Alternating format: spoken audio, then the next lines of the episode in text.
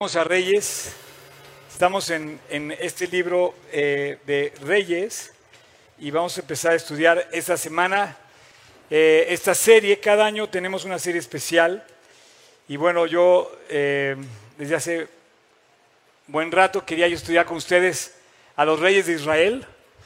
Vamos a hablar de política. Dicen que no hay que hablar de política ni de religión ni de fútbol. No vamos a hablar de fútbol, pero sí vamos a hablar de política y vamos a hablar de religión supuestamente de, pero sobre la Biblia, lo que dice la Biblia acerca de estos temas. Y se me hace que es fascinante estudiar la palabra de Dios porque cuando tú te acercas a lo que dice la palabra en temas como la política, yo creo que nos ubica a Dios en lo que debe ser. Eh, hay 40 reyes más o menos en eh, total en la historia del pueblo de Israel desde el año 1030, 1040 antes de Cristo hasta el 586 aproximadamente eh, aparecen los reyes. De ahí para atrás, o sea, del 1030 para atrás estaban los jueces, estaban los patriarcas, y del 586 los, los imperios que destruyeron a Israel, que hicieron que fuera al exilio, que se, que se dispersara la nación. Y obviamente eh, es increíble la historia de Israel porque está en el, en el, territorio de Israel, han pasado milagros, es, un territorio de milagros. Eh, ¿Puedes poner el mapa 1, Tocayo? Quiero que vean este territorio. Este es el, este es el mapa eh, actualizado a la fecha en la que se... No, este es el mapa 2, perdóname, el otro, anterior, el otro. Ese. Eh, este es el territorio de, Israel. Quiero que se familiaricen más o menos con él, con Israel. O sea, este es el mar Mediterráneo, este es el río Jordán, es una frontera natural hoy en día. Este es el mar de Galilea, que no es un mar, es un lago de agua dulce, pero se llama mar porque es eh, pues el único que está en el Medio Oriente, en el desierto, que es un mar de agua dulce. Y el mar muerto, donde este, hoy se encuentra el lugar más bajo de la tierra, 400 metros abajo del nivel del mar. Y bueno, es la tierra prometida, desde Beersheba, usted va a notar, hasta Dan. Eh, ese es el digamos, el territorio que ocupan las doce tribus de Israel. ¿Quieren poner, por favor, quieres poner la imagen con las doce tribus de Israel? Les voy a decir que eh, quiero, no sé si la saben de memoria, pero se las voy a decir de memoria. Eh, Gad, Rubén, Aser, Neftalí, Dan, Efraín, ¿sí? Manasés, eh, Simeón, Manasés, Isaacar, Zabulón, son los diez primeros del norte, se divide después en el norte y después en el sur Judá y Benjamín. Fíjate que curiosamente la tribu de... ¿Soy yo? Parece tormenta, ¿verdad? Este, la tribu de Judá y la tribu de Benjamín quedaron en el reino del sur, porque después se divide en dos reinos, el reino del norte con diez tribus y dos en el reino del sur. La tribu del sur, digamos Benjamín, es de donde viene la descendencia real, eh, primero con Saúl, pero después la descendencia real pasa a la línea de la descendencia de Judá, de donde viene Jesús y de donde viene eh, el, rey David, Salomón, y etc. A lo largo de estas siguientes semanas que vamos a estar estudiando, vamos a meter a estudiar la Biblia. Te quiero dar la bienvenida, estás aquí por primera vez. Vamos a estudiar este libro maravilloso, el libro de la Biblia, la palabra de Dios. Y nos vamos a meter a estudiar un libro que yo le tengo miedo. Entonces, por favor, oren por mí. Necesito que ustedes me apoyen en oración para que lo que yo vaya a decir eh, sea revelador para ustedes y sea un buen maestro de tal manera que tú puedas captar algo que a mí me costó mucho trabajo captar. Hay reyes eh, malos, hay reyes buenos, hay reyes que se, llaman igual, hay unos que se repiten, hay reyes que son contemporáneos uno de otro, pero, pero funcionan eh, en, un reino y en otro. Hay profetas que le hablan a uno, eh, se mezclan con los imperios que estaban eh, pues, en el mundo, atraviesa Asiria y Babilonia a estas, a estas tierras, después llega los otros imperios, tanto el griego como el romano, como el, como el egipcio, en fin, tiene que ver Digo, no dije en orden, pero tiene que ver todos estos imperios con el pueblo de Israel. Les quiero dar las gracias porque, este, déjame decir algo, como que siempre tuve miedo a, poder resumir este, esta enseñanza, pero que creo que es muy reveladora, sobre todo cuando hablamos de política. En México tenemos eh, un tema político candente hoy. El me dice, Oscar, no te metas. Hay gente que me dice, no toques los partidos políticos. Me dicen, no, no te metas. Y no lo voy a meter. Pero políticamente hablando, tenemos que ser coherentes como ciudadanos y tenemos que captar que hay una bendición para aquellos gobiernos que se dejan llevar, que se dejan guiar, que se dejan dirigir por lo que dice la palabra de Dios. De hecho, este, eh, podemos, podemos eh, darle la vuelta a esta página y vámonos a la línea cronológica que te quiero decir. Básicamente, eh, hablando rápidamente antes de llegar a esa corona de allá abajo que habla de los reyes, la línea del pueblo de Israel viene de los patriarcas Abraham, Isaac, Jacob, que eventualmente se llama Israel, gobernado por Dios. De la línea del hijo menor de José, continúa, viene la descendencia real. De ahí el hijo menor también de José, que es Efraín, no es Manasés, continúa y después de ahí viene el libertador, porque ellos van a Egipto eh, a, pasar por aquellas vacas flacas y vacas gordas, ¿se acuerdan? Bueno, se van a Egipto y están 400 años. Finalmente, durante los 400 años, ellos, se vuelven esclavos en, en, Egipto. Es un imperio que los domina y sufren, el pueblo judío sufre, el pueblo de Israel sufre por eh, esta esclavitud a la que tienen que enfrentar.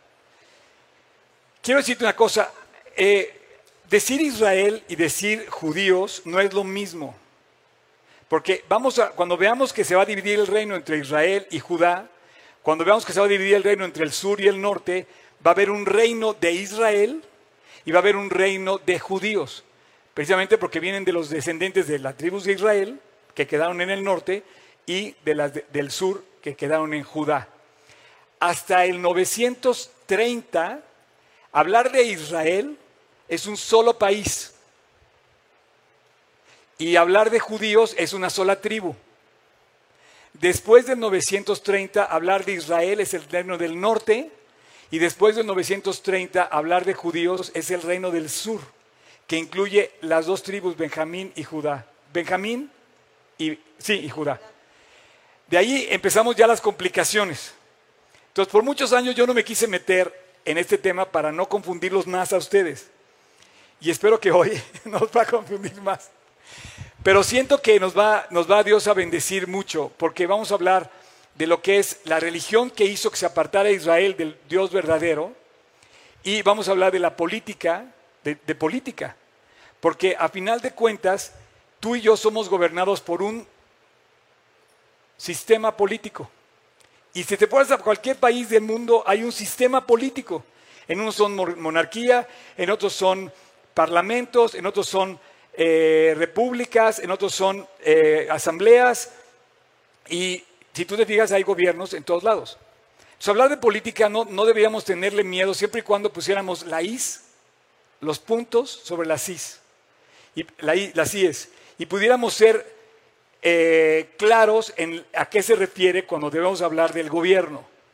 En esta, en esta serie de reyes te quiero invitar a que lo compartas y si sabes de alguien que gobierne, pues invítalo a que venga, invítalo a que escuche. Porque independientemente de que yo esté a favor o en contra de algún partido, a lo cual yo la verdad, honestamente, yo estoy a favor de mi país, quiero amar a México, quiero invitarlos a amar a México. Eh, yo espero que estén orando por México, espero que estén orando diariamente por nuestro país, porque de eso se trata como nosotros como nación, es lo que tenemos que hacer. Si te fijas, eh, vuelves a poner otra vez la, la cronología, por favor, Tocayo. Cuando dice que Dios le pone el nombre Israel a Jacob, le cambia el nombre, también le cambia el nombre a Abraham, y irónicamente a Isaac también le cambia el nombre porque era una respuesta que no pensaron que iba a haber respuesta, pero cuando le llama a Israel, le cambia el nombre de usurpador, de tramposo. Ustedes saben la historia de Jacob, era el menor también. Fíjate, Efraín era el menor, José era el menor y Jacob era el menor y la bendición, la herencia, la línea real viene de los menores. Eso es interesante. David era el menor de sus hermanos. Para Dios Nunca, nadie es menospreciable. No mires a su parecer ni a lo alto de su estatura porque yo lo desprecio, dice Dios. Porque Dios no ve lo que mide el hombre, Dios ve lo que está en el corazón. Y en el corazón de este nuevo Israel, de este nuevo Jacob, estaba el ser gobernado por Dios. Ser gobernado por Dios significa, políticamente hablando, que tiene alguien que lo dirige. Políticamente hablando, la palabra gobernador, pues es alguien quien gobierna, quien ejerce su poder.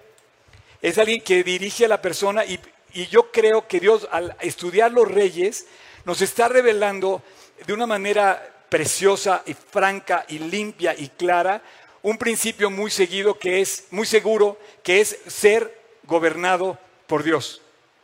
Yo te quiero pedir que pongamos nuestros ojos en la, historia que vamos a ver de los 40 reyes que no vamos a ver un día, lo vamos a ver en varios, en varios domingos, pero te vas a fijar en algo que se trata el gobierno políticamente de las naciones de ser gobernado por Dios.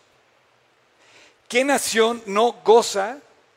¿Qué nación no disfruta los beneficios de que su rey, de que su presidente, de que su príncipe aplique los principios de Dios? Todas.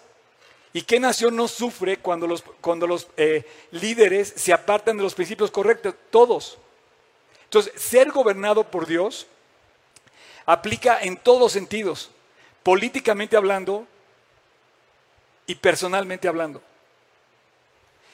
Eh, te quiero invitar a que leas a partir de esta serie. Básicamente vamos a empezar a hablar de los reyes y la pues, genealogía empieza, digamos, desde el capítulo 3, 4 de Samuel. Eh, y en especial comienza a dar la línea completa que quiero, quiero mencionar ahorita. Si volvemos otra vez a la cronología, eh, el primer rey, si quieres poner, eh, continuar la siguiente línea, el primer rey es Saúl, después es David, después Salomón, y en ese momento algo pasa en el corazón de este hombre. Quiero decirte algo, me puedo poner de rodillas, hay que hacerlo más seguido, ponerlos de rodillas. En los tres reyes, pasa algo en el corazón de cada uno de ellos. En el corazón de Saúl, en el corazón de David, en el corazón de Salomón pasa algo que hace que su país tiemble, sufra o sea bendecido. En el corazón de Saúl, siendo un personaje sobresaliente, pasa algo que Dios lo arrebata y le quita el reino. En el corazón de David pasa algo que dice Dios, es el hombre conforme al corazón de Dios. Y en el corazón de Salomón que le pide a Dios que le dé sabiduría, el famoso rey sabio, ¿verdad? Que originalmente comienza dando sabiduría, pidiendo sabiduría, resulta que llega tal debacle al reino de Israel que provoca la división. Lo vamos a ir viendo y, va a surgir el rey Jeroboam y el rey Roboam. Y entonces ahí empieza la complicación. Se divide el reino en dos. Podemos poner el mapa, ahora sí el mapa 2. El mapa 2 marca la división el mapa, el reino del norte y el reino del sur. El reino del norte se llama reino de Israel, el reino del sur se llama Judá. Prácticamente hay alrededor de 20 nombres que identifican a cada reino. Lo vamos a ir viendo poco a poco. Los reinos se llaman diferentes. Por ejemplo, ¿te acuerdas las dos hermanas a Oliva? ¿Te acuerdas de las dos hermanas que dice hay dos hermanas? Bueno, vamos a hablar de todo eso. Vamos a hablar de eh, la casa real, la casa de Israel. Eh, hay varios nombres, muchos nombres. Pero, por ejemplo, quiero que notes, en el reino del sur queda Jerusalén, capital eterna de Israel. En el reino del norte queda Samaria. Los judíos y los samaritanos no se llevan entre sí. ¿Se acuerdan de la mujer samaritana que dice, oye, Señor, ¿en dónde se debe adorar? Samaria se volvió la competencia de Jerusalén. Fíjense, están marcados con una estrella. Se vuelve la competencia de Jerusalén. ¿Por qué? Porque resulta que cuando se separan, se separan porque los reyes Jeroboam primero y, Roboam se pelean porque no aceptan el reino del descendiente de Salomón. ¿Se acuerdan de aquella, de aquel, eh, de aquella famosa frase, su dedo menor es más fuerte que el muslo de mi padre? No, no, no. Eso de gobernar el poder corrompe, corrompe. Y dice, cero, el, el dedo más pequeño de mi mano es más fuerte que el muslo de mi padre. Si mi padre les cobró impuestos, yo le voy a cobrar el doble. ¿Se acuerdan de eso? Bueno, los que no se acuerdan, no se preocupen, lo vamos a ver todo con calma. Y bueno, quiero nada más decirte algo interesante. Quiero que observes esta línea. Hay una línea, no sé si lo, notan. Hay una especie como de, geográficamente, de una cordillera donde están las ciudades emblemáticas, más emblemáticas de toda la Biblia. Todo sucede en Siquem, todo sucede en Samaria, todo sucede en Jerusalén, todo sucede en Betel, todo sucede en Hebrón. Y en el Inter está Mispa, está Gabá, está eh, todos los lugares, digamos, eh, eh, Gilgal, está también este famoso lugar em, Silo. Bueno, geográficamente hablando, Dios puso en cada lugar de la Biblia algo, algo pasa. Y vamos a hacer un recorrido por el reino de Israel, el reino de Israel, que dura aproximadamente 600 años en la historia. Ahora, quiero, eh, volver a la, imagen de la cronología. Cuando empezamos con Abraham, Abraham es el patriarca, recibe una promesa. Esa promesa de Abraham le dice, tú vas a ser padre de un gran pueblo. Le voy a pedir si pueden poner la imagen que se acerca. Ándale, perfecto. Un, eh, eh, padre de un pueblo. Pero le cambia el nombre, le dice padre de muchos pueblos. Cada nombre, cada frase, cada cosa que está escrita en la palabra de Dios tiene un significado profundo. Abraham recibe una promesa y le dice, tú vas a ser el origen, la semilla, el pequeño frijol, digamos, de una gran siembra. Hasta la fecha, hoy tú y yo somos testigos de lo que ha hecho con este pueblo. No hay nada, no hay nada que tú no tengas ahorita y no lo uses hoy que no tenga un origen, más bien al revés. Todos aquí tenemos algo que tiene origen hebreo. La semilla de Abraham creció por todos lados cumpliendo la palabra de Dios, la promesa de Dios, que hoy tú quieras o no, usas algo de origen israelí. Te lo dejo de tarea. Bueno, eh, Abraham tiene un descendiente, toda una historia increíble, una promesa que cumple Dios cuando ellos eran grandes. Isaac, Isaac tiene eh, eh, a su hijo Jacob. Jacob tiene 12 hijos, vimos las 12 tribus, y una hija. En las 12 tribus, en la repartición, no aparece José y no aparece Leví. Y en lugar de José y de Leví, porque Leví era la, tribu apartada para Dios, aparece en la, en la, distribución de las tierras, aparecen los dos hijos de José, Efraín y Manasés. ¿Ok? Y sigue la línea y llega Moisés, llega Josué. Me quedé yo aquí en la explicación que estaba yo dando hace rato. Cuando estaban en Egipto, 400 años vivieron sojuzgados, vivieron perseguidos, vivieron oprimidos, eran esclavos de Egipto. Cuando estaba Moisés, Moisés vivió 40 años, luego vivió 40 años, digamos, en el, en el, em, todo este trance de, negociar con, eh, con el faraón y logra liberar al pueblo. La Pascua, las fiestas judías, todo este simbolismo, es increíblemente rico la información de que estoy hablando. Me hago yo solo, me hago bolas. En la sesión anterior yo mismo me tropezaba con mis propias ideas eh, por eso yo que oren por mí, porque es demasiada información y e, e, información fascinante. Pero resumiéndolo así a grandes rasgos, siguiéndome a donde quiero llegar, de esa esclavitud en Egipto que pasan 400 años, surge un líder al final de esa esclavitud que los hace salir, que es Moisés. Y Moisés, siendo una persona mayor, eh, es contemporáneo a un joven que se llama Josué. Y a mí me impresiona cómo los jóvenes toman decisiones a favor de Dios desde jóvenes. Por ejemplo, todos los discípulos de Jesús eran jóvenes.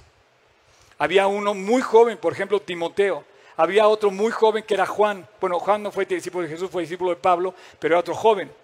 Y yo creo que entre tú y yo conocemos creyentes jóvenes que han tomado decisiones muy jóvenes a favor de Dios y eso es un beneficio enorme en la vida de un joven.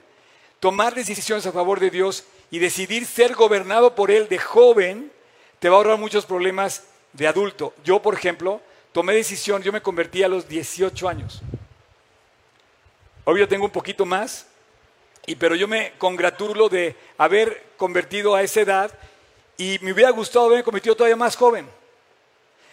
¿Por qué te digo de un joven? Josué era un joven. En, en Egipto, Josué nació en Egipto. Era un judío de sangre, era un israelí de sangre, pero estaba viviendo en un país oprimido y estaba viviendo como un esclavo. Josué, en Egipto, era un esclavo. Cuando Dios nombra a Moisés, Josué lo reconoce como líder, acepta su liderazgo, acepta la voluntad de Dios en la persona de Moisés y el pueblo completo, oprimido en Egipto, aceptan el liderazgo de Moisés y finalmente Dios abre las puertas para que salgan y regresen a su tierra. Y por 40 años Moisés discurre por el desierto hasta que finalmente llega al monte Nebo y ve la tierra prometida y ve todas las tierras desde Dan hasta Beersheba, ve todo esto. En ese inter, este joven se levanta como líder. Josué se convierte en un líder. De ser esclavo, se afirma en sus convicciones con Dios. Fíjate bien, todo lo tenía en cuenta. Era un joven esclavo. Pero él se afirma en sus convicciones de Dios. La semana pasada, como 25 jóvenes estuvieron aquí delante de ustedes y afirmaron sus convicciones para Dios, para esperar el tiempo de la pareja que Dios traiga para sus vidas. Eso me hace increíble. Y los felicito y estoy seguro que Dios no los va a dejar, no los va a fallar. Y él se afirma en eso y se vuelve un guerrero, se vuelve un eh, eh, apoyo, un secretario, un asistente de Moisés. Y en el Inter empieza a colocarse como un gran militar y empieza a ganar batallas y se pone él como un ejemplo de un líder. Al grado de que Dios le dice, tu descendencia después de ti, Moisés, va a ser Josué. Cuando Josué se... Ay, gracias, qué amable. Gracias, muy amable. Cuando Josué se despide y ya es grande, después de haber heredado su tierra, después de haber heredado la promesa, después de haber sido, él te podía haber contado historias de bendiciones y de cómo Dios lo sacó adelante. Él fue testigo de cómo Dios lo sacó de Egipto, de cómo Dios abrió el mar rojo, de cómo Dios los eh, eh, hundió al faraón en el mar rojo. Él fue testigo de cómo Dios lo sacó en tierra seca por el Jordán. Y él fue testigo de las primeras grandes conquistas, la conquista de Jericó, la derrota del siguiente, de este Ai, donde es derrotado. Y él fue testigo de, derrotas y de victorias, pero sobre todo fue testigo y testimonio de victorias. José es uno de los grandes líderes de, Israel y Josué es el que tiene la semilla, por así, de la palabra Jesús. Josué quiere decir salvación, igual que Jesús. Él salvará a su pueblo de sus pecados. Es como la misma raíz, por así decir. Es un símbolo de un Salvador. Y cuando Él muere, Él ve que el pueblo está viviendo muy mal que no está dejándose ser gobernado por Dios. Cuando Él muere dice, señores, hagan lo que quieran, yo y mi casa voy a servir a mi Dios. O sea, los invitó a confiar, los invitó a vivir para Dios, los llamó a vivir para Dios y el pueblo necio se apartaba de Dios. Y él dice, yo y mi casa voy a servir a Dios. Y entonces él recibe la orden directa de parte de Dios y de Moisés, le dice, tú vas a ser el siguiente líder político de Israel. Todavía Israel era un solo reino. Líder político Moisés, líder político Josué, líder político todos los patriarcas, pero una especie de gobierno implantado por Dios donde la palabra de Dios, la instrucción era la que gobernaba. De hecho, la instrucción le llega, la palabra de Dios le llega a Moisés en el monte Sinaí. Saliendo de Egipto, Dios, eh, Dios le manda en el desierto a que hagan el tabernáculo y ahí en ese momento también le dice simultáneamente, aquí está la palabra de Dios y le da los mandamientos. Y a partir de ahí le dice, esta es la instrucción. Cuando tú hablas de la Biblia, no quiero que mastiques el término Biblia y no sepas lo que significa. Tú debes de estar instruido, edificado, alentado y adquirir tu sabiduría por la instrucción de Dios. Este libro es la instrucción de Dios. ¿Quieres saber qué hacer? Vea la instrucción. ¿Quieres alentar tu corazón? Vea la instrucción, recibe la instrucción.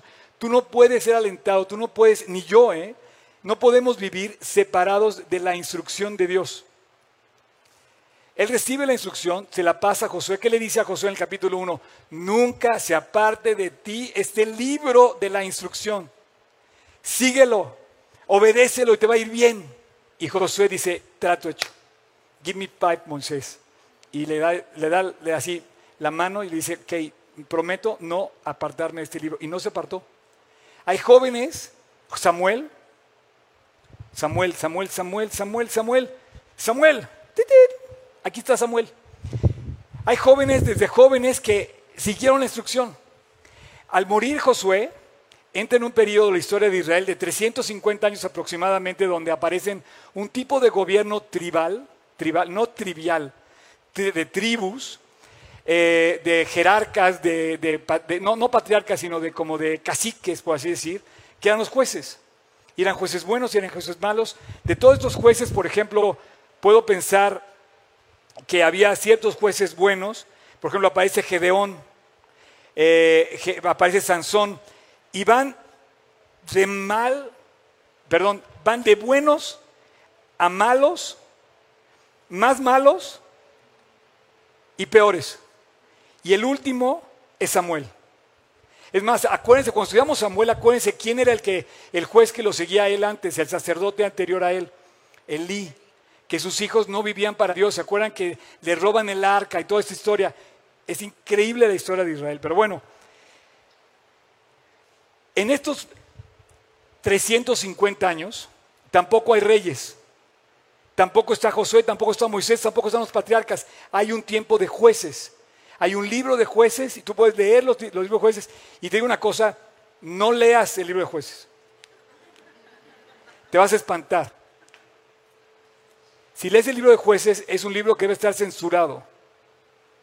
Oye, Oscar, ¿qué estás diciendo? No, obviamente hay que leerlo, está en la Biblia, pero es un libro muy, muy, muy sangriento.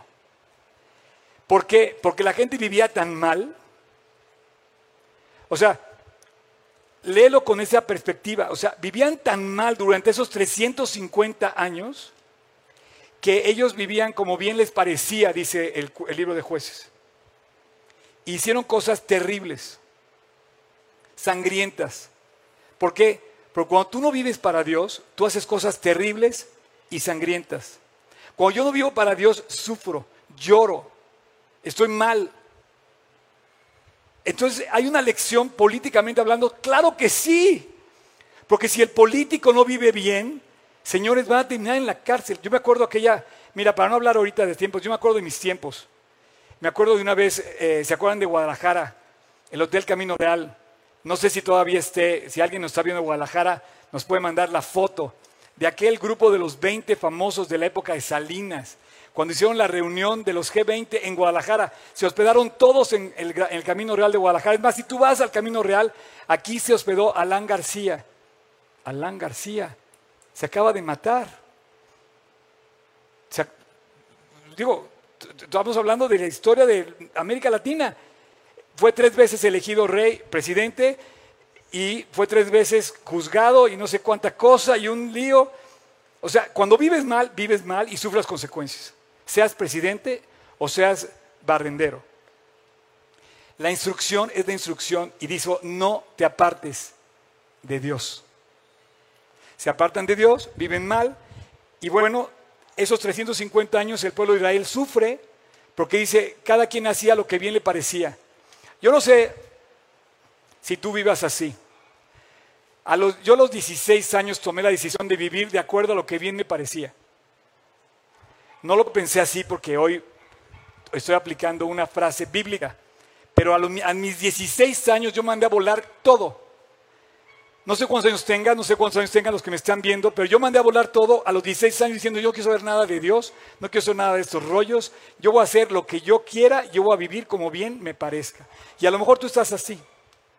Voy a vivir de acuerdo a lo que bien me parece, pero lo que tú bien te parece que no es de acuerdo a la palabra, es estar mal completamente. Porque un poco desviado es estar muy desviado. Pregúntale a cualquier piloto. Un piloto que está un poco desviado está completamente desviado. Y eso pasa con todo en la vida. Si tú estás un poquito mal, con el paso del tiempo vas a estar muy mal. Le tocó la transición política de toda esta... Eh, digamos, gobierno eh, eh, tribal a una monarquía. Y entonces aparece el primer rey, podemos poner rey Saúl, no los olviden, rey Saúl, el siguiente rey David, el siguiente rey, Salomón. Y a partir de Salomón se divide el reino entre norte y sur. Ya van a aparecer dos nombres que quiero que se aprendan de memoria de aquí al próximo domingo. El rey Jeroboam I, rey del norte. No sé qué relación puedas hacer. Ups. Y, y Roboam, rey del sur. Vamos a volver al, al inicio de la parte con David. Dice así, perdón, con Saúl. Capítulo 8 de 1 de Samuel, versículo 6, eh,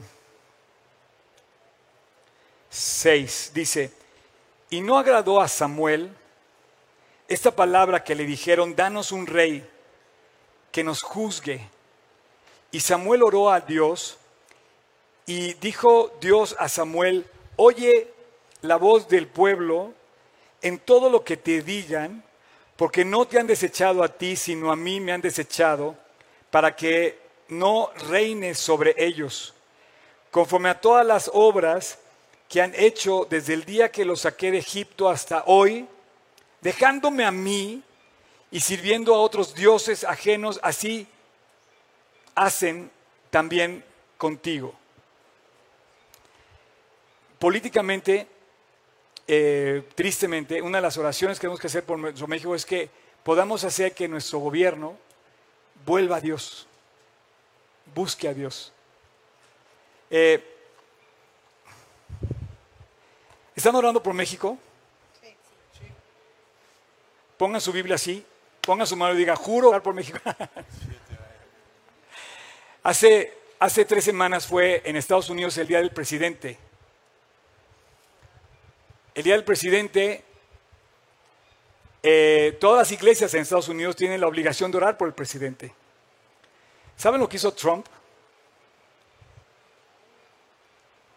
Trump llegó a una iglesia de, de improviso, de sorpresa. Y llegó y le dijo al pastor, ¿pueden orar por mí? Hoy es el día del presidente, ¿no? Quiero pedirles que oren por mí. Tú imagínate que ahorita entra López Obrador.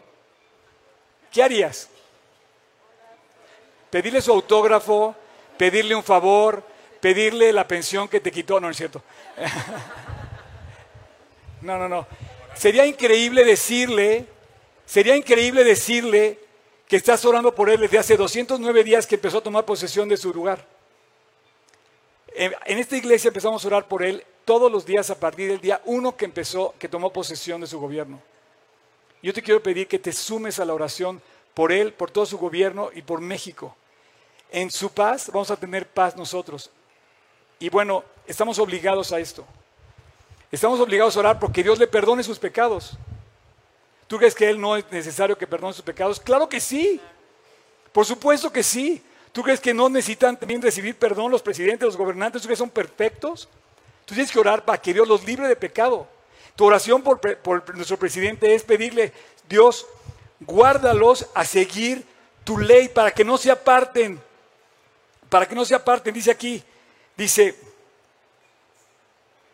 eh, dice, ahora pues, versículo 9, toca yo, perdón, dice, ahora pues, oye su voz mas presenta solemnemente, dice, protesta solemnemente contra ellos y muéstrales cómo los tratará el rey.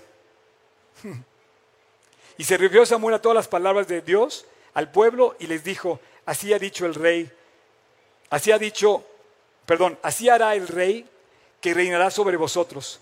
Tomará vuestras hijas, los hijos los pondrá en sus carros, eh, nombrará a sus jefes de miles, a sus jefes de cincuenta, los pondrá asimismo en que aren sus campos y sus mieses, que hagan armas, pertrechos, tomará también vuestras hijas y las hará perfumadoras, cocineras, amasadoras, también tomará lo mejor de vuestras tierras, vuestras eh, viñas, olivares, diezmará tu grano, eh, tomará vuestros siervos, vuestras siervas, vuestros mejores jóvenes, diezmará también vuestros rebaños y seréis sus siervos.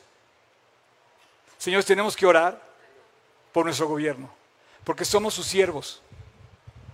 En un sentido, en un sentido tenemos la responsabilidad de orar, pues para que Dios le perdone sus pecados y los nuestros, para que Dios los libre de pecar y nos, y nos libre de un gobierno que peque y que ponga un, un gobierno que tenga, bueno, que ponga temor en el gobierno, en el temor a pecar. ¿No te gustaría que nuestro gobierno tuviera temor a robar, a corromperse, a todo esto? México necesitamos volver a Dios. México necesita eh, salir de, esta, de, este, de, esto, de esto que estamos como, eh, como encajonados en, un, en, un, en una mediocridad eh, de, de, la excelencia. ¿no? tiramos basura, decimos mentiras. Yo siempre digo que nos colgamos de la luz. Hasta la fecha hay pérdidas en la compañía de luz porque se cuelga, millones de personas se cuelgan de la luz. Robamos cuando si algo se cae, no lo devolvemos. Fue de Dios, me encontré la cartera y ven ahí la nota del nombre, el cuate. Y ¿Quién devuelve la cartera? Hace poquito hicieron una encuesta de quién devolvía las carteras. Estados Unidos. El 70% de personas que encontraron carteras las devuelven. Hubo una, hubo una empresa que sembró no sé cuántas carteras en todos los países. El que ganó fue Estados Unidos. Si tú tiras tu cartera en Estados Unidos, te la devuelven con todo el dinero. Y entre más dinero encontraron en la cartera, es más seguro que te la devuelvan. En México la encuentras, fue de Dios. Yo te invito a que oremos por el país. Imagínate que llegue el presidente y que nos diga, vengo a orar, vengo que oren por mí. Y que le diga, llevo orando por ti todos los días. Qué increíble sería que un día te encuentres y le des la mano a López Obrador, le puedas decir, Señor, estoy orando por usted. Y estoy orando para que se convierta, para que crea en Dios. No sé si ya cree en Dios. Lo invito a creer en Dios y que le entregue su vida para que Dios lo guíe como a Salomón. En fin. Bueno, dice, diezmará vuestros rebaños y seréis vuestros siervos. Políticamente hablando, estamos muy involucrados, políticamente hablando, no podemos dejar esto en manos de a ver qué pasa. Tienes que tomar la oración y el favor de Dios cerca. El primero que entra es el rey Saúl en que entra en escena un hombre fuera de serie, fuera de serie. Capítulo 9 de 1 de Samuel dice, había un varón de Benjamín, de la tribu de Benjamín, hombre valeroso, el cual se llamaba Cis. En, en hebreo es Shis, Shis, Shis, C-S-H. Eh, y dice, y tenía un hijo el versículo 2, tenía un hijo que se llamaba Saúl, joven y hermoso. Entre los hijos de Israel no había otro semejante, no otro más hermoso que él. Dice, de hombros arriba sobrepasaba a cualquiera del pueblo. Cuando lo nombraron a él rey, cuando nombraron a Saúl rey, estaba todo el pueblo y automáticamente distinguió el físico de este hombre de todos los demás. Y se notó quién era Saúl. Y dice, este es el rey. Y todos gritaron, viva el rey. Y entonces Dios inaugura el reino con una persona excepcional. Con un ser extraordinario, Saúl. Ahora, si sabes la historia de Saúl, Saúl eh, derrota a los amonitas, derrota a los amalecitas, derrota a los filisteos. Pero combatiendo contra Amalek, desobedece la orden de Dios que le dio a través del profeta Samuel. Y resulta que Amalek era un cuate, era como haberle ganado, eh, no sé, a un cuate más rico que él, ¿no? Y entonces de repente entró y vio todos los tesoros de Amalek y dijo, no, no, no, es que yo no puedo terminar con esto. Y empezó la desobediencia, empezó a manifestarse con un poquito de desobediencia. Entonces, Saúl pasa a la historia como el rey que inaugura el reino, pero que obedeció a medias. Y desobedecer a medias quiere decir que es desobediente, no quiere decir que es obediente. Y yo ahí es donde quiero también que tú entiendas lo que es Dios a través de su palabra, cómo nos quiere llevar a entender el reino hacia nosotros. Porque si yo medio obedezco la Biblia, si yo medio perdono, si yo medio no robo, medio no miento, medio vivo a la mitad, pues voy a la mitad. Dice Dios que a esos mediocres los vomita de su boca. Y termina Saúl en una tragedia. Muere su hijo, el heredero al trono, Jonatán, que por cierto Jonatán era el heredero al trono, amigo, amiguísimo del siguiente rey, de David. Y el rey David, es que lo vamos a ver esto ya la siguiente semana, eh, el rey Saúl tuvo seis hijos con una esposa y tuvo dos hijos con otra esposa. Y una de sus hijas era Mical, que fue esposa de David, prometida a, él por, Saúl, que dijo, si me consigues, ¿sí saben la historia? Les voy a dejar que me la, que me la semana pasada. 100 algo, consíganme 100 algo, pero era prácticamente que dijo, quiero que te maten, entonces consígueme 100 de estos, seguro te van a matar, y con eso me deshago de ti. Imagínate en qué paró la historia de Saúl, ¿no? Pero bueno, ya me estoy desviando. Quiero, quiero concluir con esto. Cuando, cuando Dios de, se despide de, Samuel, digo de, de Saúl, las últimas palabras que le dijo Dios, eh, has desobedecido a tu rey. Y Dios no se complace en la desobediencia. En la desobediencia es semejante a la rebelión y, la, rebelión semejante a la idolatría. Y entonces ahí cae, ahí cae todo esto lo que, lo que estamos padeciendo nosotros, idólatras, desobedientes y rebeldes.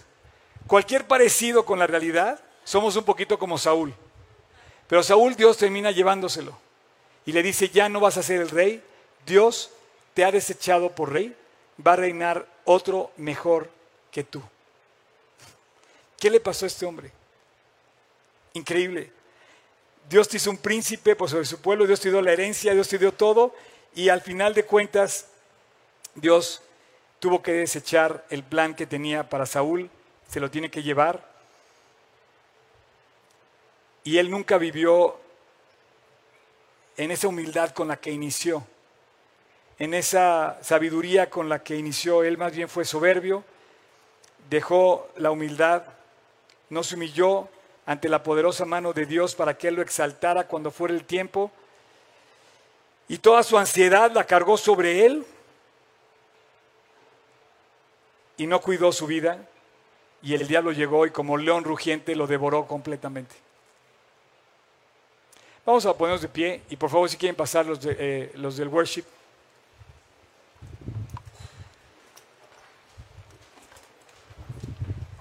Padre, es increíblemente rica toda la información que tú nos quieres compartir a través de la vida de estos reyes, de estos personajes de la Biblia. Te queremos dar gracias por este llamado a reaccionar. Te queremos pedir, Dios, que tú nos levantes el día de hoy y aprendamos de todo esto. Vamos a ver la historia de Israel, vamos a ver diferentes, digamos, lecciones a través de un vistazo en la historia de la nación que tú escogiste para enseñarnos en tu palabra. Sin embargo, Dios, hoy nos estás llamando a ti, a cada uno de nosotros, sea quienes seamos, hombres, mujeres, grandes, chicos, de la nación que seamos, de la posición que seamos, el más grande en honor hasta el más bajo, nos estás llamando a voltear a ti. Un día nos vas a juzgar. Un día vas a evaluar nuestra vida y vas a saber, va a quedar e, e, evidenciado lo que hicimos con los días, minutos, horas que nos dejaste vivir. Y la decisión es nuestra. La libertad es total. Hoy, Padre, enséñanos a volver a ti. Acércanos a ti, llévanos a ti. Y permítenos ser gobernados por ti, gobernados desde el fondo de nuestro corazón y todo lo que nos envuelve. Déjanos aprender la lección de Saúl para no ser como él en sus errores y para ser como él hermoso y apuesto y en aquel momento que inició, pero déjanos aprender de los errores y déjanos no repetir la historia.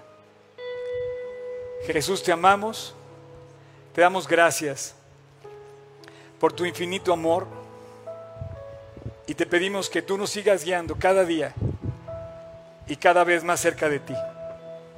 En tu nombre te lo pedimos, Jesús. Amén.